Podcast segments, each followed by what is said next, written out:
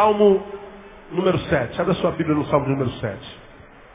Quero deixar uma palavra com os irmãos nessa oportunidade. Salmo de número 7. Quem já abriu, diga amém. Glória a Deus. Ah, eu, eu não costumo ler eh, tantos versículos. A gente geralmente lê um para pregar. Mas se vocês me permitirem, eu queria ler todo o salmo com vocês. Que vocês acompanhassem a leitura desse salmo, deixassem a chuva que cai do lado de fora, isso é bênção de Deus. Né? E se prepara para a chuva que já está caindo lá de dentro, amém, amado? Chuva de bênção. Davi confia em Deus e roga-lhe que o defenda dos ímpios. Senhor Deus meu, em ti confio. Salva-me de todo o que me persegue e livra-me, para que ele não me arrebate qual leão, despedaçando-me sem que haja quem acuda. Senhor Deus meu, se eu fiz isto, se há perversidade nas minhas mãos, se paguei com mal a aquele que tinha paz comigo, ou se despojei o meu inimigo sem causa, persiga-me o inimigo e alcance-me. Calque aos pés a minha vida no chão e deite no pó a minha glória. Ergue-te, Senhor, na tua ira. Levanta-te contra o furor dos meus inimigos. Desperta-te, meu Deus, pois tens ordenado o juízo. Reúna-se ao redor de ti a assembléia dos povos e por cima dela remonta-te ao alto. O Senhor julga os povos. Julga-me, Senhor, de acordo com a minha justiça e conforme a integridade que há em mim. Cesse a maldade dos ímpios, mas estabeleça-se o justo. Pois tu, ó justo Deus, provas o coração e os rins. O meu escudo está em Deus, que salva os retos de coração. Deus é um juiz justo, um Deus que sente indignação todos os dias. Se o homem não se arrepender, Deus afiará sua espada. Armado e teso está o seu arco. Já preparou armas mortíferas fazendo suas setas inflamadas. Eis que o mal está com dores e perversidade. Concebeu a malvadez e dará à luz a falsidade. Abre uma cova, aprofundando-a e cai na cova que fez. A sua malvadez recairá sobre a sua cabeça e a sua violência descerá sobre o seu crânio. Eu louvarei ao Senhor segundo a sua justiça e cantarei louvores ao nome do Senhor, o Altíssimo. Amém, amados? Que Deus possa abençoar a sua palavra, nos ajudar a aplicá-la no nosso coração. Eu sou um apaixonado por Davi, você deve saber disso. E já preguei centenas, centenas, centenas de vezes sobre Davi. E sou apaixonado por Davi, mesmo sabendo das suas não virtudes, seus defeitos, seus pecados, das suas imperfeições. Não sou é, muito pior do que ele. Eu acho que nenhum de nós o somos. Davi teve um monte de defeitos, mas um ele não tinha, que era a visão equivocada de si mesmo. Davi se enxergava. Por isso, essa para mim é uma das razões mais contundente, na minha visão, pela qual Deus olha para Davi e diz: Este é o referencial de humanidade que eu gostaria de ver reproduzido na humanidade. Ele olha para Davi e diz: Este é o homem, concluam para mim, segundo o meu coração. Eu já preguei sobre Davi muitas vezes. Davi foi um cara que foi um péssimo pai, Teve uma família ferrada. Foi um péssimo marido, foi um marido adúltero, foi um péssimo amigo, porque além de engravidar a mulher do amigo, mandou matar esse amigo cuja mulher ele engravidou. Camarada que tinha defeitos graves, mas que Deus amava tanto e vinha algo tão bom nele, que a despeito de seus pecados ele pronuncia do seu próprio lábio um versículo que a gente não entende muito bem.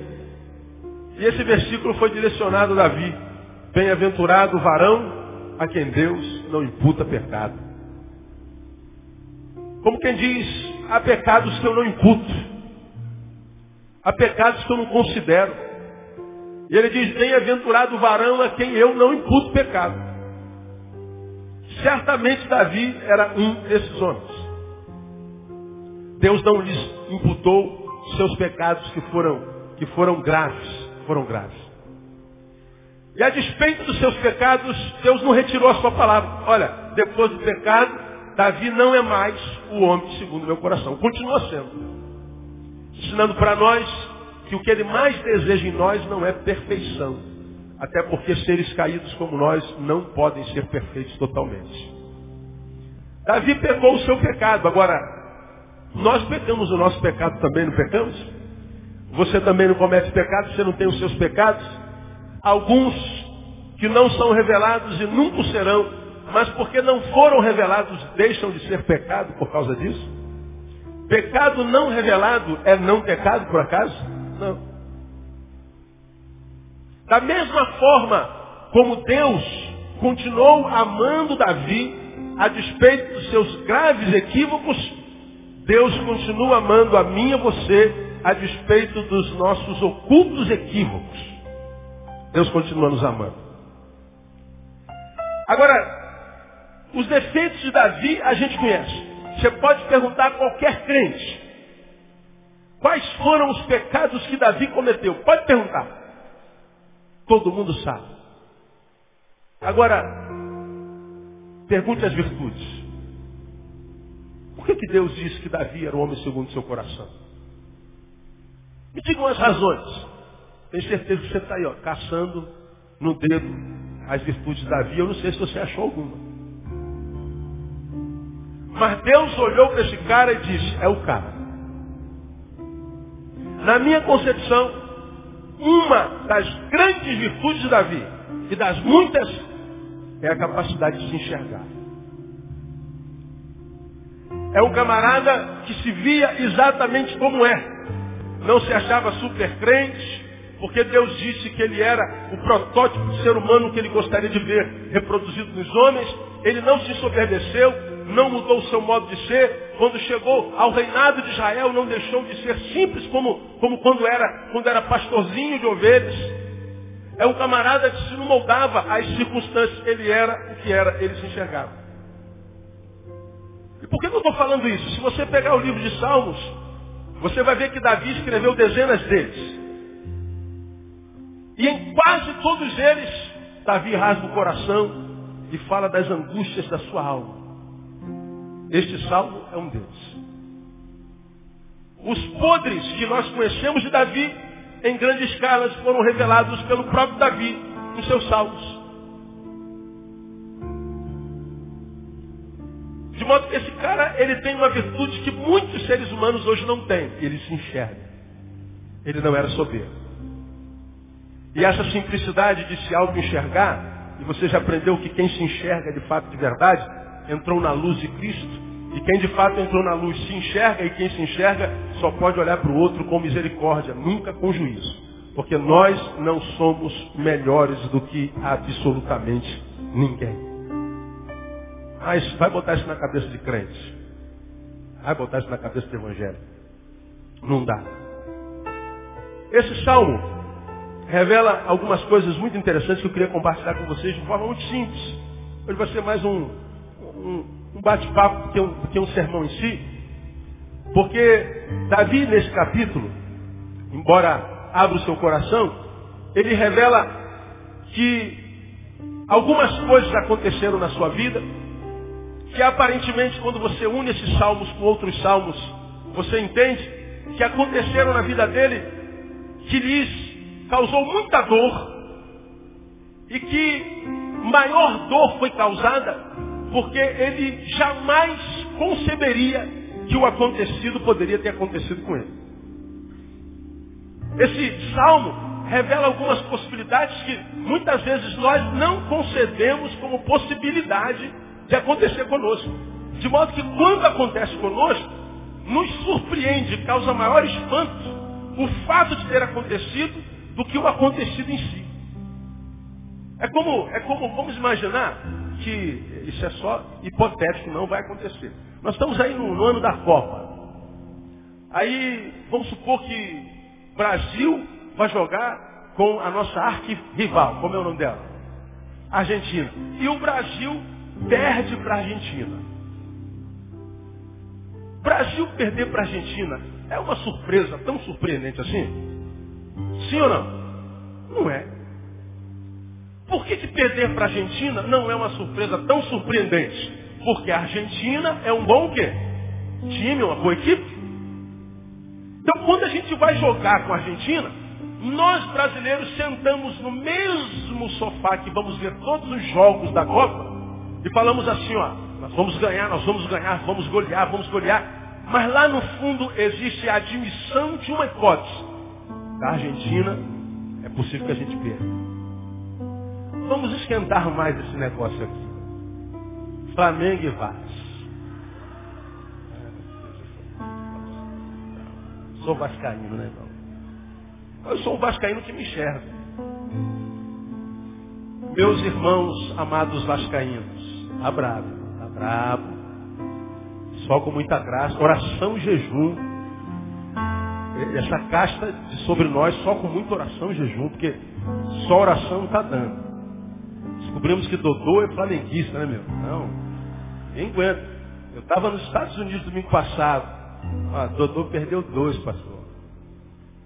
Não problema nenhum. É, mas Bruno, é, é, o, o imperador fez outro. Falei, ah, meu Deus do céu, não tem jeito.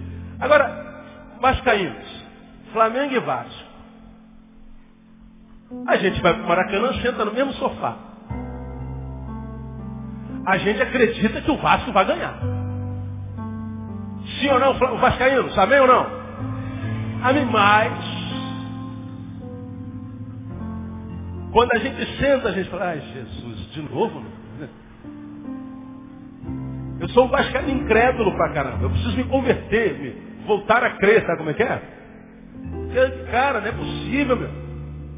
Mas o flamenguista também, ele pode, ele pode sentar no mesmo sofá para ser é, freguês do Vasco, freguês do Flamengo. Isso é pato. Mas lá no fundo, será que dessa vez o Vasco vai pegar a gente? Ó, o flamenguista não se enxerga, tá vendo? Não, não, não, não, caramba, rapaz. Claro que a gente Agora, existe, olha, que eu estou querendo dizer, admissão da hipótese. Nós não queremos crer, não vai acontecer. É freguês, mas lá no fundo a gente diz, ai meu Deus, pênalti pro Vasco. Pênalti de novo, ai meu Deus do céu. Não é por será, galera? Ó, esse será é admissão da hipótese. Então, se acontece, a gente fica triste, mas a gente já tinha uma vírgula de missão. Agora vamos jogar Flamengo e, e Olaria. Flamengo Olaria. Final do campeonato carioca. Flamengo Olaria. Porra, a raça vai toda pro Maracanã. E já vai celebrando. Por quê? Flamengo e Olaria, o que, que acontece? Não tem possibilidade de Olaria ganhar. A confiança é muito maior. Mas, se o Olaria ganha,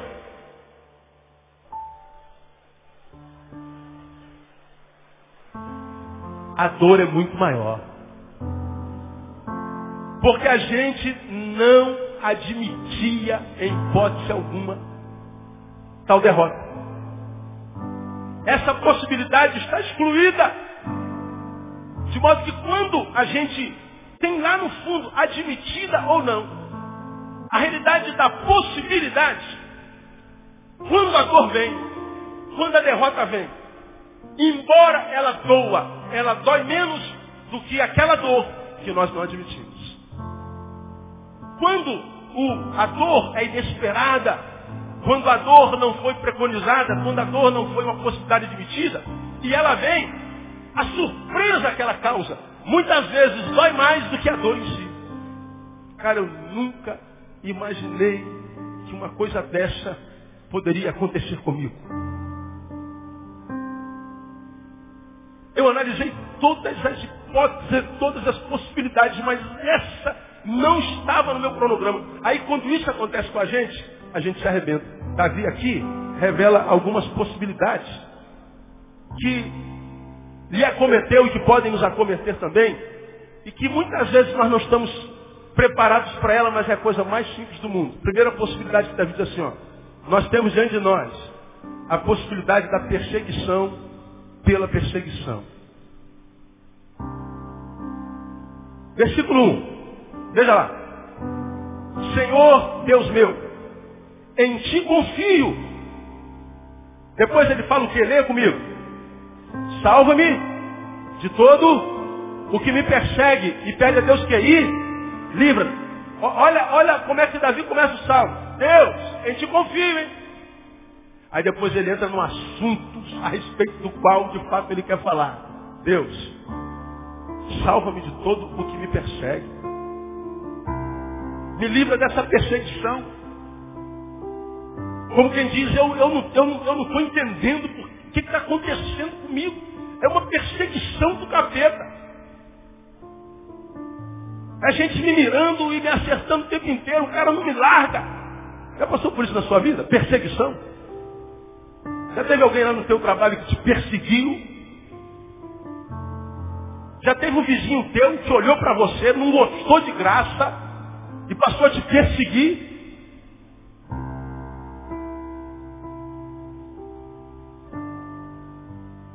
Davi está dizendo que a perseguição na nossa vida é uma realidade. Perseguição. A gente está vivendo a nossa vida na boa, a gente foge de problema. Mas parece que existem algumas pessoas que procuram problema. Que geralmente procuram problema com a gente.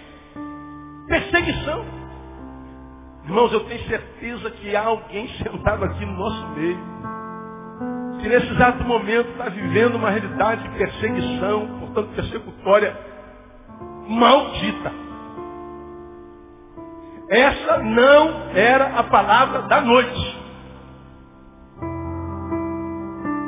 Peguei essa palavra cinco minutos antes de subir aqui. Portanto, quando Deus muda a palavra desse jeito, a sua palavra diz que a sua palavra nunca volta vazia. Se Deus libera essa palavra, se essa palavra saiu da boca de alguém, é porque tem ouvido de alguém que precisava ouvir essa palavra. Então deixa eu te falar uma coisa, você que está aqui. Perseguição é uma realidade para qualquer ser vivo, mesmo que a gente seja homem segundo o coração de Deus. Talvez você esteja aqui não esteja entendendo por que, que você está sendo tão perseguido. E a perseguição não é só de homens, não. A perseguição a respeito da qual Davi fala, você pode ler outros salmos, são perseguições que vêm de fora ou de gente que nos odeia, porque nós existimos, porque nós somos como somos vamos falar sobre isso no outro tópico, de gente que tem inveja de nós. Porque nós temos uma coisa que ele não gostaria que nós tivéssemos. Você já aprendeu sobre inveja aqui? Inveja é muito pior do que aquela que a gente imagina, que está no inconsciente coletivo das pessoas. A gente fala assim, invejar é desejar ter o que o outro tem. Não, é pior. A inveja é muito pior. Você já aprendeu isso aqui? Inveja é não querer que o outro tenha o que ele não tem. Eu não sofro porque eu não tenho o que você tem. Eu sofro porque você tem o que eu não, eu não tenho. Pô, então adquira. Não, eu não quero adquirir, eu quero que você perca. Você me veja por quê? Porque eu tenho paz? É porque você tem paz. Então vamos trabalhar para que você tenha paz. Não, eu não quero ter paz. Eu quero que você perca a sua. Tem gente que, que, que nos inveja por causa do que nós temos, ou quem sabe por causa daquilo que nós somos. De repente você tem um cabelo que ela não tem. Você é querido na repartição como ele não é. A sua alegria contagia o ambiente e a sua alegria o incomoda. E por causa da forma como você é, você passa por perseguição. E o pior, por que ou quando é que a perseguição nos faz mal? É porque nós achamos que porque nós somos de Deus e porque de fato nós somos da paz, o que vai nos perseguir é a paz. Mas Davi está dizendo, gente, eu sou o protótipo que Deus quer ver formatado nos homens. Mas a despeito de ser o que sou, eu estou sendo perseguido. E não estou suportando tal perseguição. De modo que eu estou dizendo, Deus, me livra. Porque eu já fiz de tudo e não consigo ter paz. Essa é a perseguição que vem de fora. Mas existe perseguição que vem de dentro e essa a gente nem sempre considera. Por exemplo, você já foi perseguido por sentimentos que você não gostaria de sentir, dos quais você gostaria de se livrar e não consegue. Você está aqui lutando contra um sentimento que tem te feito mal. Sentimento, quem sabe, de, de vingança, de ódio, de morte. Na tua cabeça está formatada a ideia de morte. Eu quero morrer. Sou infeliz, sou miserável. Eu nasci para perder. E essa, essa ideia te persegue. Você tenta se livrar disso de vez em quando. Quando você consegue ter um surto de sobriedade no meio da dor, você diz, meu Deus, eu não posso me posturar desse jeito. Eu não posso pensar assim, eu não posso falar o que eu estou falando. Eu não posso desejar o que eu estou desejando. Eu não quero isso para mim. Mas você, embora não queira aquilo, aquilo te quer. E aquilo te tem. Perseguição que vem de dentro. Davi está dizendo que ele foi alcançado por perseguições. Meu Deus, se você lê os salmos de Davi, você vai ver o esse homem foi perseguido de toda forma, de dentro e por fora. Inimigos é, é, é, exógenos e endógenos, de fora e de dentro. Ele foi perseguido. Foi perseguido por baixa estima, complexo de inferioridade. A gente sabe do nosso valor, mas a gente não consegue se valorizar. São sentimentos de diminuição que muitas vezes nos oprime e nos impede até de relacionarmos com os outros. Agora, essa possibilidade de perseguição, ela traz algumas realidades muito interessantes. Olha, o mesmo, mesmo Davi, no Salmo capítulo 10, passa uma páginazinha aí, uma páginazinha. Lá no 7, ele diz, Senhor, em ti confio. Mas parece que Deus não livrou. Quando você chega no 10, está escrito assim, por que te conservas ao longe, Senhor? Por que te escondes em tempos de angústia? Os ímpios, na sua arrogância, perseguem furiosamente o pobre, sejam eles apanhados nas ciladas que maquinaram. Olha, olha a diferença, não sei se você consegue me acompanhar. Ele começa o 7 dizendo, Senhor, em ti confio. No 10, ele já está dizendo, Senhor, por que te conservas ao longe? Por que te escondes em tempos de angústia? Olha aqui para mim e responde se você pode. Deus se esconde de fato de verdade quando nós estamos em angústia? Pode Deus esquecer-se de mim de você? Sim ou não? O que, que Isaías diz? Pode uma mãe esquecer-se do filho do seu ventre? Uma mulher do filho que amamenta? Não. Mas ainda que esta se esquecesse, todavia, o que, que Deus diz? Eu não me esquecerei de ti. Diga assim para o irmão do seu lado, Deus não tem amnésia nunca. Agora, pergunto a você, Davi sabia disso, sim ou não? Sabia. Davi conhecia Deus e tinha mais intimidade com Deus do que a maioria de nós aqui. Mas olha como a perseguição, a pressão psicológica, a injustiça cometida contra nós, injustamente, pode mudar o que nós somos e mudar o que Deus é para nós. Deus, tu te esqueceste de mim. Deus, tu, tu te conservas ao longe. Porque que na hora que a gente mais precisa do Senhor, o Senhor não aparece. Porque se no versículo, no capítulo 7 ele diz em ti confio, no capítulo 10, em outras palavras, ele diz, não confio mais em ti. Quando eu mais preciso de ti, tu não aparece. Veja que a perseguição, que não era admitida, começa a deformar a Davi, e Davi deformado, vê Deus sendo deformado nele. É o que a perseguição pode gerar em alguns de nós. Essa perseguição pode adoecer o nosso coração, pode adoecer a nossa alma de forma diabólica. Querem ver outra coisa? Vamos para o Salmo 58. Passa um pouquinho. Salmo 58. Esse é mais um salmo de Davi.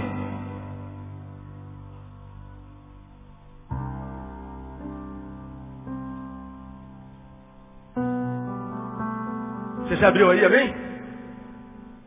Ele vai dizendo assim, falais deveras o que é reto, vós os poderosos, julgais retamente, ó filhos dos homens, não, não, antes no coração forjais iniquidade, sobre a terra fazeis pesar a violência das vossas mãos, alienam-se os ímpios desde a madre, o ímpio desde a madre, andam errados desde que nasceram, proferindo mentiras, têm veneno semelhante ao veneno da serpente, são como a víbora surda que tapa os seus ouvidos, de sorte que não ouve a voz dos encantadores, nem mesmo do encantador perito em encantamentos. Aí, depois de acusar os ímpios, ele volta-se para Deus olha a oração de Davi. Ó Deus, quebra-lhes os dentes na sua boca. Arranca, Senhor, os caninos aos filhos dos leões. Sumam-se como águas que se escoam. Sejam pisados, murchem como a relva macia. Sejam como a lesma que se derrete e se vai. Como um aborto de mulher que nunca viu o sol que ele arrebate os espinheiros antes que cheguem a aquecer as vossas panelas, assim os verdes como os que estão ardendo. Olha, olha, olha Davi.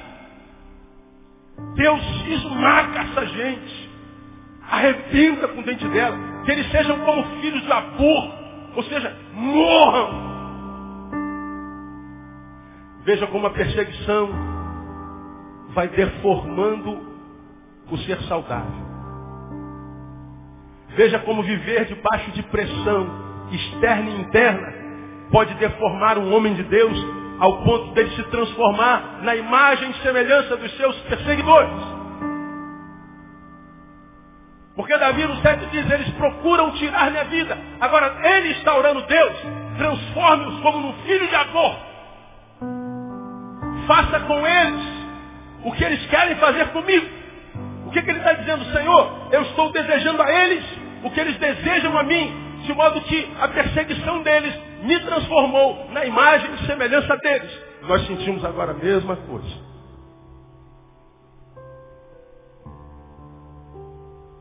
Por isso, irmãos, nós vemos tanta catástrofe, tanta desgraça, tanta maldade, tanta perseguição pela perseguição, sem razão lógica. Você não fez absolutamente nada. Teu único pecado para alguns foi ter nascido. Teu único pecado é existir. Agora, meu irmão, escuta o que o Espírito Santo de Deus está falando para você nessa noite. Cuidado com o que essa perseguição pode gerar dentro do teu coração. Cuidado com a semente que os teus perseguidores estão plantando no teu coração. Precisamos entender que a perseguição é uma possibilidade. De modo que quando ela chegar, nós vamos falar assim, eu já sabia que eu seria perseguido. Eu sabia que isso era uma realidade diante de mim. E isso é amor de Deus. Ah, todavia, essa perseguição pode ser não só sinônimo de maldade do outro, ou ainda que venha a ser sinônimo de maldade do outro, tal perseguição diferente de como alguns de nós pensamos, inclusive Davi. Deus, porque tu te escondes quando eu mais preciso de ti? Ele está dizendo, se eu estou sendo perseguido, é porque tu me abandonaste. Agora, não é essa a visão de Jesus sobre perseguição. Passa sua Bíblia mais um pouquinho, marca no Salmo 7, mas vá a Mateus capítulo 5. Primeiro livro do Novo Testamento onde o mestre fala sobre as bem-aventuranças. Sermão da montanha. Tu vai lá no capítulo 5, versículo 11, você vê Jesus dizendo assim, meus filhos, bem-aventurados sois vós, quando vos injuriarem, e o que mais? Lê para mim. Não ouvi. Perseguirem. Bem-aventurados sois vós, quando vos injuriarem e perseguirem e mentindo, disserem todo mal contra vós por minha causa. Ele diz mais, alegrai-vos e exultai, porque é grande o vosso galardão no céu, porque assim perseguiram os profetas que foram antes de vós. Então veja o que Jesus está dizendo. Não permita que a perseguição te transforme na imagem e semelhança do teu perseguidor. Não permita que o mal que te fazem te transforme na imagem e semelhança do teu algoz. Porque se ele me faz mal e eu me transformo na imagem dele fazendo mal como ele, eu já não tenho por que reclamar do mal que me acontece. Quando é que nós temos direito de reclamar do mal que nos acontece? Quando esse mal, embora toque na nossa carne, não toca no nosso coração.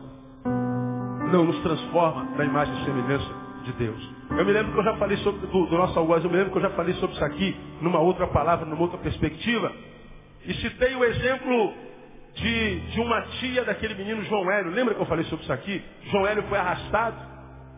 E a, a, a tia ficou tão revoltada, tão revoltada, ela é humana como qualquer um de nós, que quando o repórter colocou o, o, o, o, microfone na boca dela e ela, ela vociferando, chorando, irada, traumatizada, decepcionada, como qualquer um de nós, quem sabe, ficaria, ela diz assim, meu Deus, vamos, vamos fazer com esses meninos o mesmo que eles fizeram com meu sobrinho.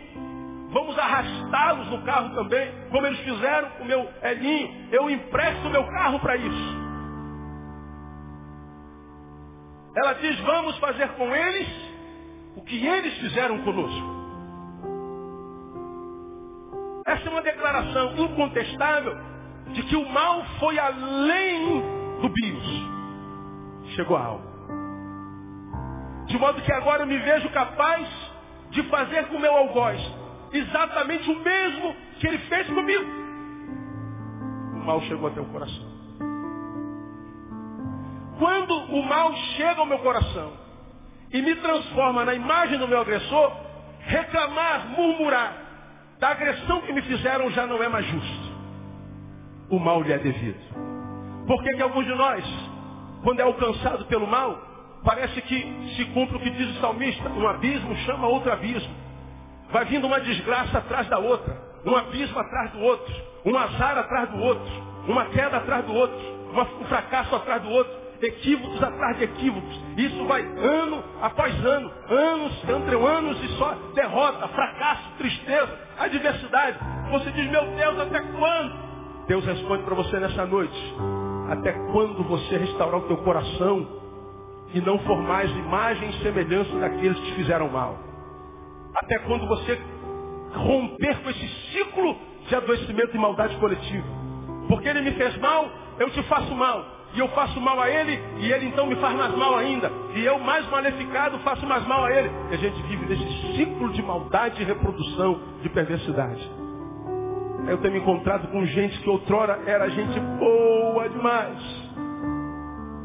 Gente que Deus usava, gente que era, e o que era dava orgulho para si.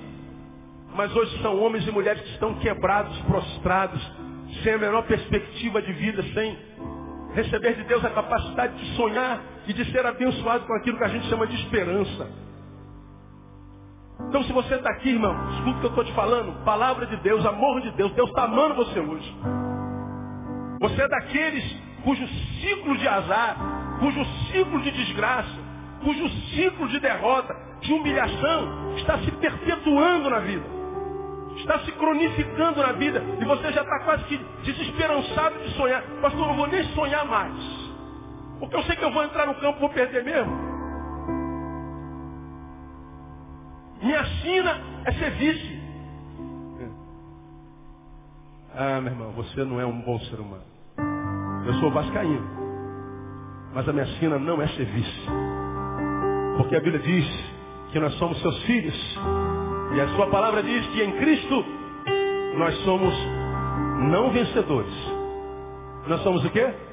Mais do que vencedores. Diga assim, em Cristo eu sou muito mais do que vencedor. Quem crê aplauda ele bem forte, porque essa é uma verdade. Aleluia.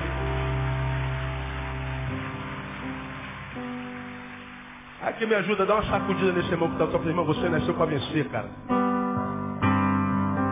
Negócio de vício é só para vascaíno, para filho de Deus não. Amém, igreja?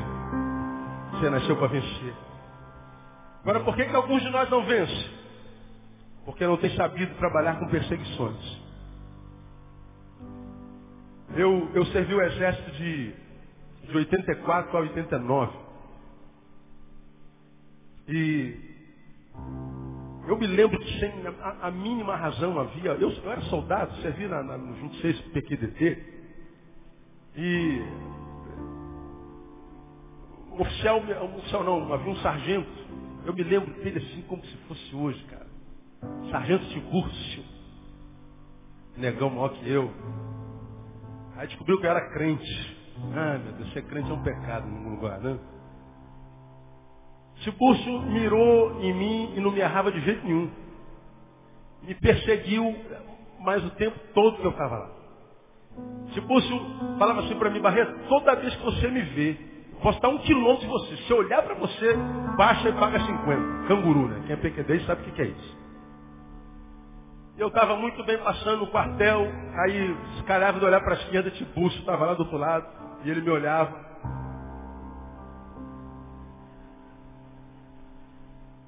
Desgraçado, miserável, porra, maldito, filho de uma égua. Cara, como eu odiei aquele homem.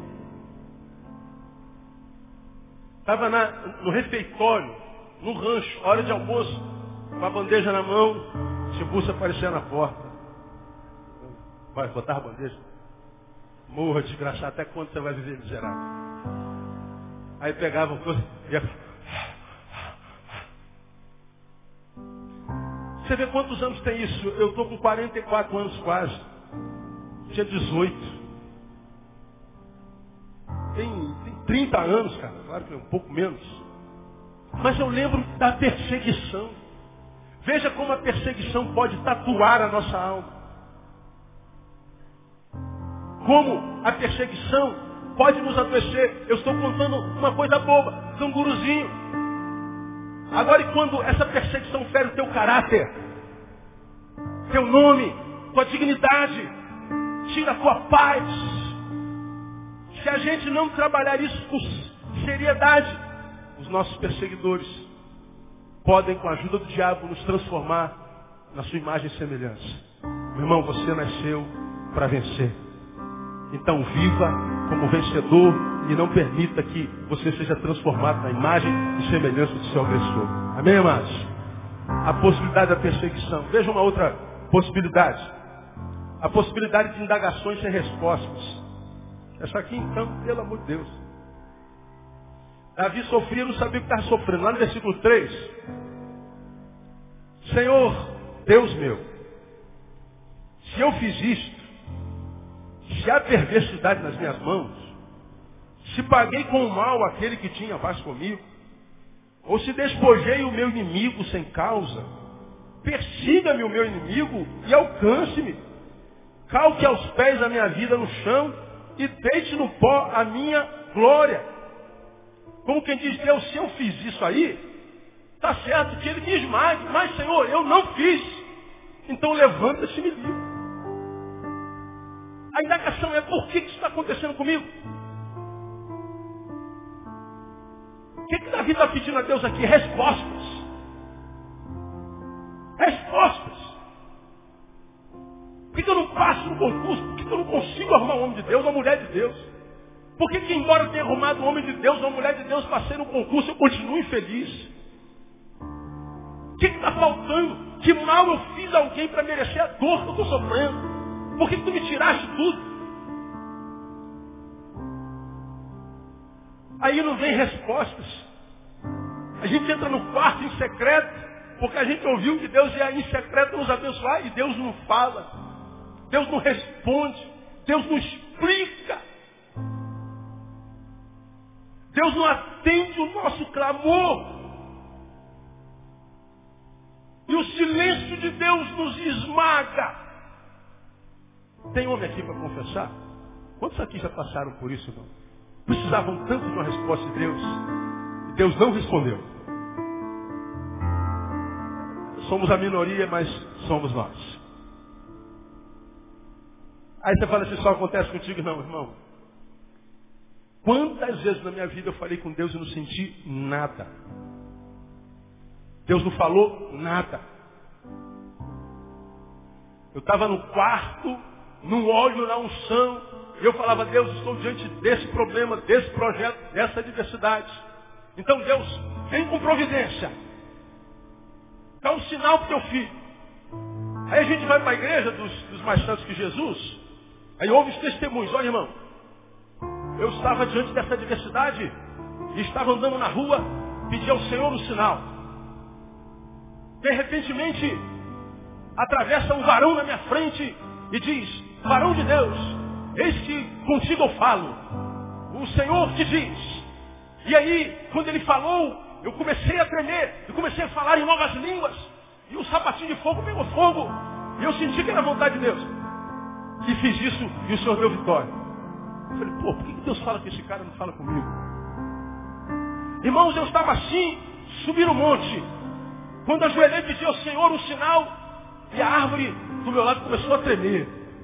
E caiu um fruto. Dentro do fruto tinha um recado de Deus. Eu ouvi isso. Eu preguei nesse culto. Eu estava ali sentado e falei assim, Senhor, eu vou fechar a Bíblia e vou embora, que você não faz isso comigo nunca. Não acontece nada de sobrenatural. Quando acontece, não é sempre. Evangelização. Irmãos, eu sentei no, no, no, trem. Isso aqui você vê toda hora, no trem, em qualquer lugar. O Espírito Santo me incomodou para falar com, esse, com essa pessoa que estava do meu lado. Eu comecei a falar do amor de Deus para ela. Ele foi falando do amor de Deus para ela, daqui a pouco ela começa a chorar. Todo mundo chora que fala com o cara. Eu falei, Deus, ninguém chora quando eu falo com ele. Às vezes eu fui falar do amor de Deus pro cara, o cara me xingou. Alguém tem que chorar comigo. Eu não chorava. Falei, mas todo mundo que fala com esse cara chora, meu. Aí, sabe o que, que testemunho gerava em mim? Síndrome de pequenez. Deus me ouve Deus não me ouve. Sabe o que, que tem afastado tanta gente do Evangelho? Porque você que está sofrendo, você que tem sido carcomido pelo silêncio de Deus, chega na igreja e escuta que Deus fala com todo mundo e dá sinal. E você acha que é o único com o qual Deus não fica, Deus fica em silêncio. Meu irmão, posso te afirmar em nome de Jesus. Todos nós já falamos com Deus sem ouvir nada da boca de Deus a nosso favor. Se você encontrar com Cristo, nunca falei com Deus sem que Deus não tivesse me dado resposta. Ele mente. Nosso Deus é um Deus que fala, mas um Deus que fala quando quiser e do jeito que quiser. Agora, por que, que eu acredito que nem todos os crentes ouvem a voz de Deus? Porque nem todos os crentes que falam com Deus andam na presença de Deus.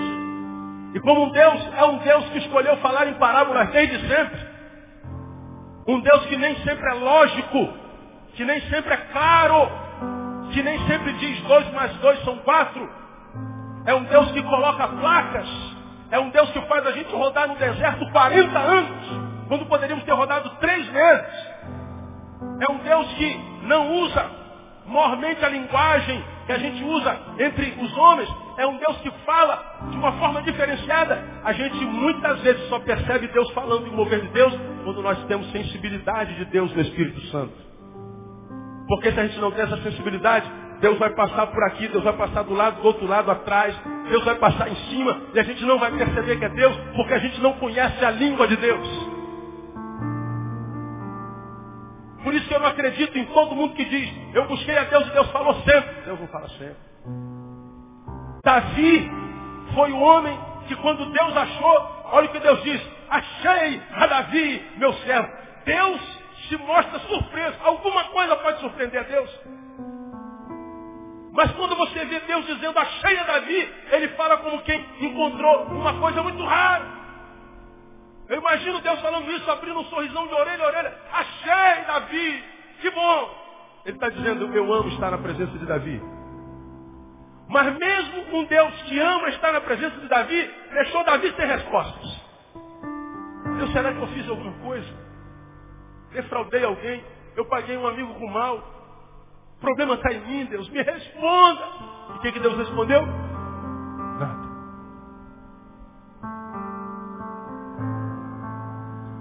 A possibilidade do silêncio de Deus é uma realidade.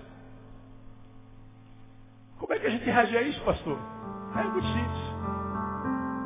Crendo. Já falei sobre isso aqui também, você vai se lembrar disso. Quantos aqui já são convertidos a Cristo Jesus e entregaram sua vida para Ele? Levante a mão bem alta. Diga assim, eu sou de Deus, pastor. Amém ou não amém? Isso é uma alegria. Então você é uma nova criatura em Cristo Jesus. Nova criatura em Cristo Jesus. Portanto, você agora é um crente. É um crédulo. O que, que um crente faz? Crê. A gente crê na palavra. Agora, a respeito da presença de Deus, o que, a palavra diz? Jesus. Mateus 28. Eis que eu estou convosco. Quantos dias? Todos os dias. Até quando? Consumação do século. Os séculos já se consumaram? Então ele está contigo. Mas pastor, eu não estou sentindo a presença de Deus. Eu não estou ouvindo mais a Deus. Você crê? Amém ou amém? Quem crê não precisa ouvir. Não precisa sentir. Você sabe que ele está lá por uma simples razão. Ele disse que lá estaria. Se ele disse que estaria contigo todos os dias, creia, ele está contigo todos os dias. Sentir ou ouvir é uma circunstância. Claro que se eu pudesse sentir a Deus todo dia, irmão, eu queria sentir Deus como estou sentindo esse vento aqui, ó. Que mexe com a minha camisa. Se eu tivesse cabelo comprido, estava mexendo com o meu cabelo. Deus manda o sopro do teu espírito. Ó, oh, eu estou sentindo a presença de Deus, irmão. Não, não, o ventilador. Agora raciocina comigo. Vamos supor que o vento seja a presença de Deus. Eu estou sentindo. Mas não tem vento. Eu não estou sentindo. Muda o quê?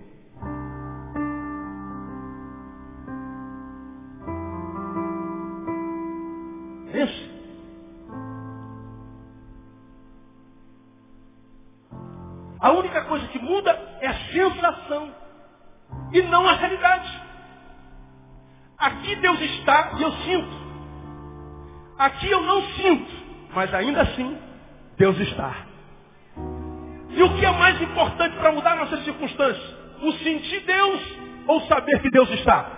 Saber que Deus está. Então, meu querido, quando você clamar ao Senhor e achar que Deus te abandonou, acredite, não foi Deus que te abandonou, foi teu diagnóstico que se equivocou.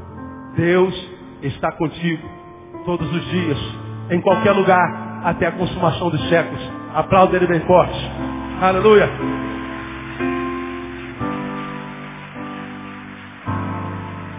Oh, aleluia. Creia. Creia. Mas, pastor, há momentos que a gente precisa de uma resposta. É verdade. Eu só estou aqui, cara, estou na bifurcação. Vinha bem, vinha bem, a vida estava legal. Mas de repente no caminho uma bifurcação, uma dúvida. Deus, eu vou para a esquerda ou para a direita? A gente não sabe. Aí você aprendeu aqui no passado o que fazer quando não se sabe o que fazer. Não faça nada. Espera ter certeza. Não comece um projeto se você não tem certeza. Não case se você não tem toda a certeza do mundo que deve casar. Aliás, eu, eu antecipo aqui o que eu digo lá no Retiro de Noivo, no, no seminário de noivos, sexto sábado que vem. Depois do seminário, muitos casamentos deixam de acontecer. E, pastor, eu não venho mais no seminário não, está amarrado, está louco. Vai que eu vou, meu casamento não aconteça mais. Agora pensa comigo. O que é melhor, um casamento que acaba antes do casamento ou um casamento que acaba depois do casamento? É muito melhor um casamento que acaba antes do casamento. Se você não tem toda a certeza do mundo que é ele, que é ela, aguenta. Porque se casa com dúvida, casa para ser infeliz. Você era infeliz, infeliz sozinho, agora vai ser infeliz acompanhado. Não muda a realidade vai ser infeliz ao quadrado. Por quê? Porque faltou certeza. Para os pontos cruciais da vida nós precisamos de, de, de, de um falar, de, um, de um agir de Deus e Deus, quando precisa, Ele dá o sinal, irmão. Mas a gente precisa estar em comunhão. A gente precisa saber falar as línguas de Deus e aprender a ler as placas de Deus. A gente aprender, precisa restaurar a, a, a sensibilidade espiritual, porque o silêncio de Deus é uma realidade. Termino. Nós também estamos diante da possibilidade não só do silêncio de Deus, das indagações e respostas, mas também da aparente indiferença de Deus. Uma coisa é não me responder, outra coisa é me tratar com indiferença. Quando você vai lá no versículo 6 e 7, ele diz assim, reúne-se ao redor de ti a Assembleia dos Povos, e por cima dela remonta-te ao alto. O Senhor julga os povos. Então julga-me, Senhor, de acordo com a minha justiça e conforme a integridade que há em mim. Olha que coisa tremenda, irmão. Você está doido que eu oro desse jeito aqui. Olha o que está dizendo. Julga-me conforme a tua justiça. É isso que está aí? Leia lá. Julga-me conforme a tua justiça. É isso aí? Conforme o quê? A minha. Deus olha para mim. Vê se há injustiça em mim. Davi, quando se olhava, se olhava perfeito. Tão bonzinho. Tão certinho. Tão equivocado. E assim muitas vezes somos nós. Nós achamos que o que sofremos não merecemos nunca, porque afinal de contas, eu nunca fiz mal para ninguém, pastor. Verdade. Talvez seja possível. Agora, já deixou de fazer bem a alguém para quem você poderia ter feito? O que a Bíblia fala a respeito disso? Aquele que sabe fazer o bem e não faz, complete. Comete pecado. O pecado não é só a comissão do mal, é a não comissão do bem. Poderia ter ajudado e não ajudou. Pode perdoar e não perdoa por ato da sua vontade. teve condição de dar segunda chance, não deu.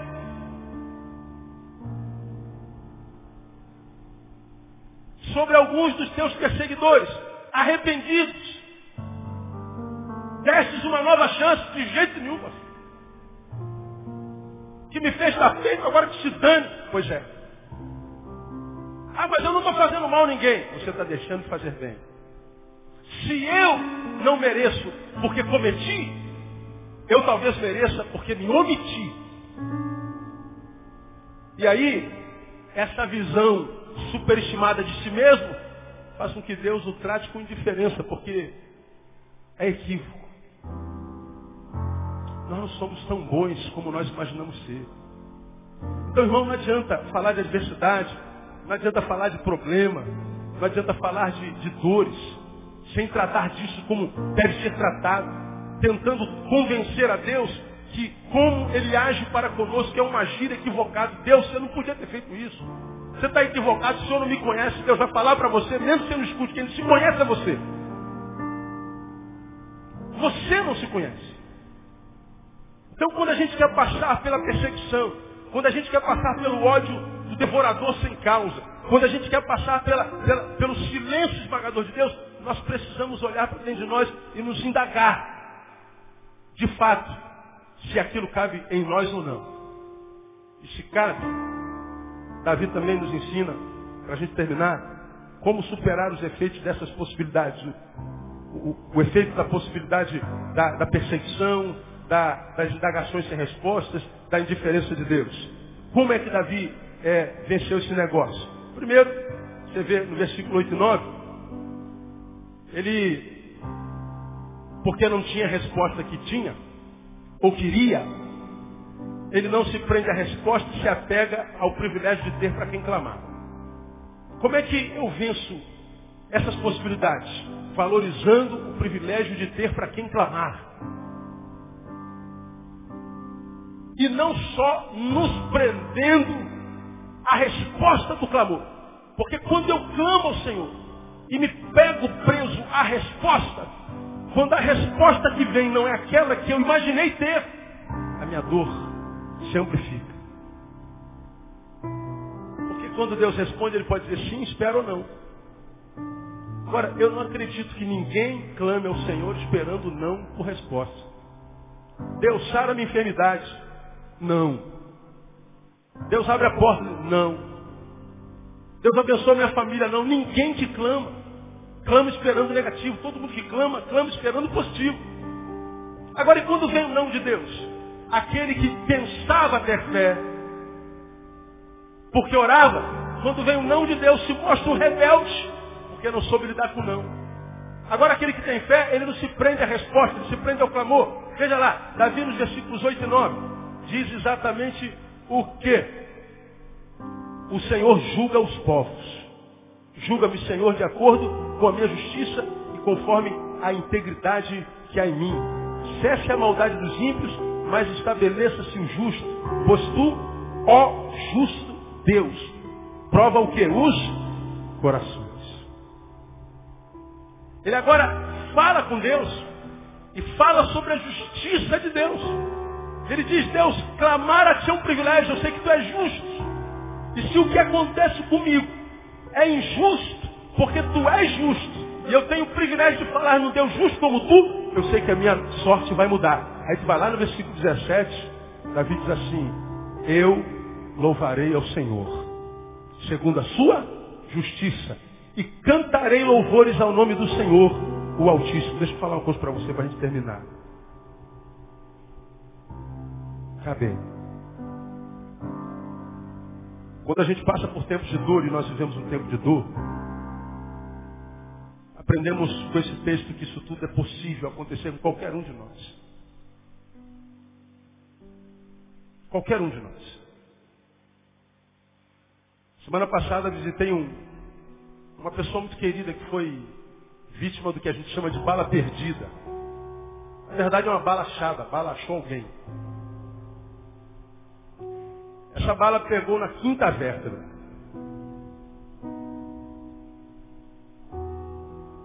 E ele está paralisado. Os médicos não puderam tirar a bala ainda. Precisava de mais um tempo. Quando eu estou entrando no hospital, nós tem mais de uma semana, tem mais. A mãe me vê chegando, pastor Neil, o senhor aqui, que benção. Aí ele está no tal andar, ela estava no térreo do hospital. Eu vou levar o senhor lá. Quando a gente entra no elevador, quando a gente entra no elevador, ela me pega no braço, diz assim, pastor, eu posso lhe fazer uma pergunta? Para quem é profissional da área humana sabe que uma coisa é você falar com uma pessoa, estou aqui no elevador, pastor, eu posso fazer uma pergunta? Não precisa nem olhar para ele. A outra coisa é amplificar este diálogo. Pastor Neil, posso lhe falar, fazer uma pergunta? Mas esse diálogo pode ser mais amplificado. Posso lhe fazer uma pergunta? Pode. Quando uma pessoa chega a tocar em alguém com quem ela não tem intimidade, ela está comunicando que quer algo mais do que uma resposta, ela quer ser convencida. Eu falei, meu Deus, ela me tocou. Lá vem bomba. E veio. Por que, que Deus permite que uma coisa dessa aconteça com o filho dele.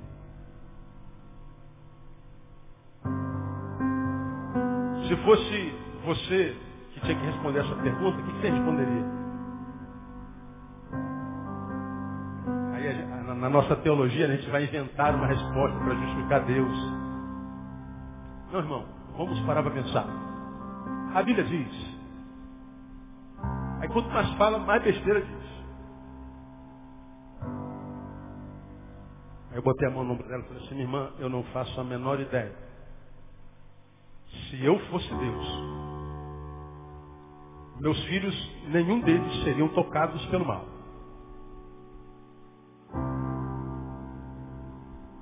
Então, eu quero dizer para a senhora que eu discordo de Deus nesse negócio. Escandalizou-se, né? Como o senhor pode discordar de Deus? Deus não tem uma relação com seres autômatos. Ele nos deu capacidade semelhante a dele para pensar, inclusive para discordar. Agora, embora eu não concorde com Deus nesse negócio, minha irmã, eu ainda assim me submeto a Deus nesse negócio. Porque a única coisa que a minha filosofia pode entender é o fato uma bala sou o justo. Agora eu não faço a menor ideia o que, que vai acontecer depois disso. Eu não sei quais, quais são os planos de Deus para seu filho.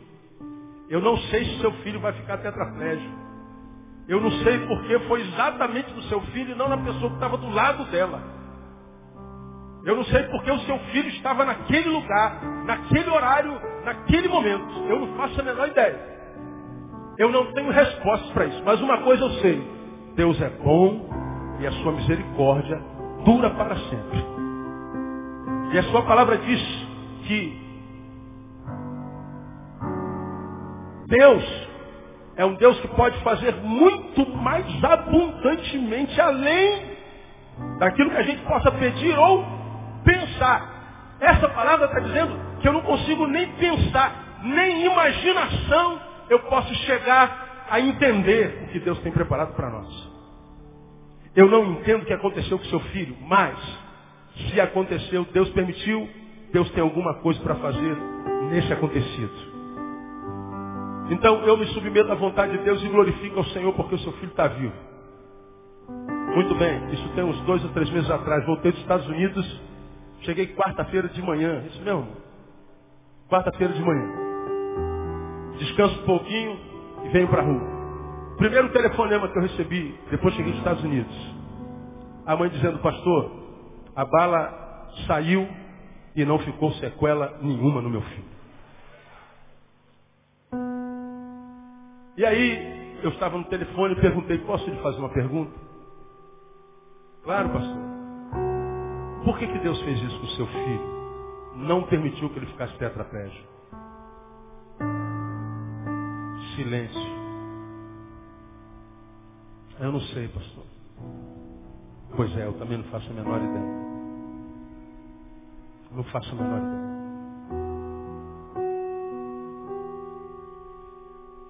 A única coisa que eu não tenho ideia, eu sei, é que o Deus que a gente serve é um Deus bom. E a sua misericórdia dura para sempre.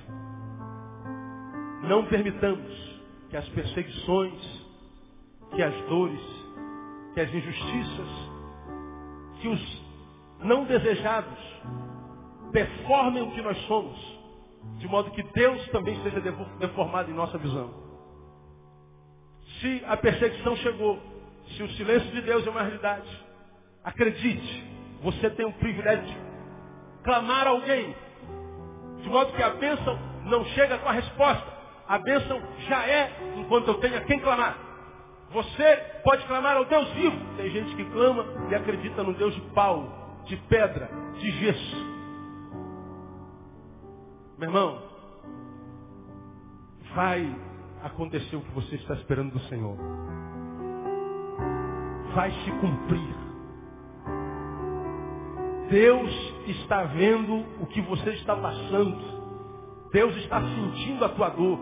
E a prova é essa palavra hoje. Eu não tinha essa palavra preparada para hoje. Deus sabe que alguns de vocês precisavam entender o que, que estão passando. E o que, que você está entendendo nessa noite? É que você não precisa entender nada. O teu Deus é bom. E isso basta. Que Ele nos abençoe com a sua presença, com a sua graça e misericórdia. No nome de Jesus. Uh! Oh, aleluia! Não precisamos entender nada, Deus. Tu és bom, perfeitamente bom, sempre bom.